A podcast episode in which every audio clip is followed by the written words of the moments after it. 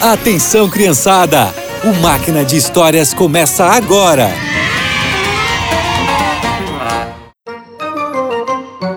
Olá, crianças! Vocês já viram passarinhos entregando comida para pessoas? Sabiam que na Bíblia conta a história de um profeta que recebeu alimento por meio de corvos? Pois é, e eu vou contar ela para vocês hoje.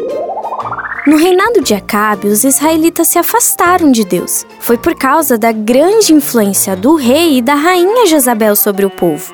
Mesmo assim, existiam pessoas fiéis ao Senhor, entre elas o profeta Elias. Um dia, Deus veio até ele. Elias, vá até o rei Acabe e fale o que eu lhe ordenei. E o profeta fez o que Deus mandou. Foi até o palácio e deu a mensagem para o rei.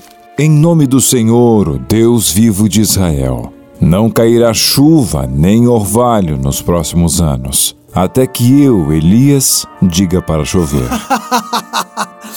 Você é maluco! Baal nunca permitirá isso! Baal não existe, Acabe.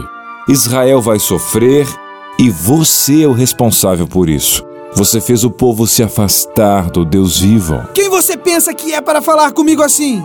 Eu vou acabar com você! Guardas, sumam com ele! Mas Elias fugiu a tempo, com a ajuda do Senhor. Ele estava escondido quando Deus falou com ele. Saia daqui, vá para o leste e se esconda perto do riacho de Querite. Eu estou com você, Elias. Não tenha medo. Ali você terá água fresca e alimento. Muito obrigado, meu senhor.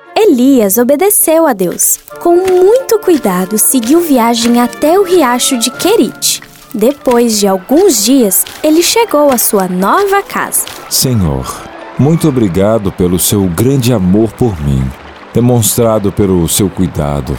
Eu não sei como será daqui para frente, mas sei que o Senhor está comigo. Elias tomou um pouco de água e pensava no que iria comer ele viu uma coisa estranha. Na sua direção estavam vindo vários corvos trazendo pães. Senhor, obrigado.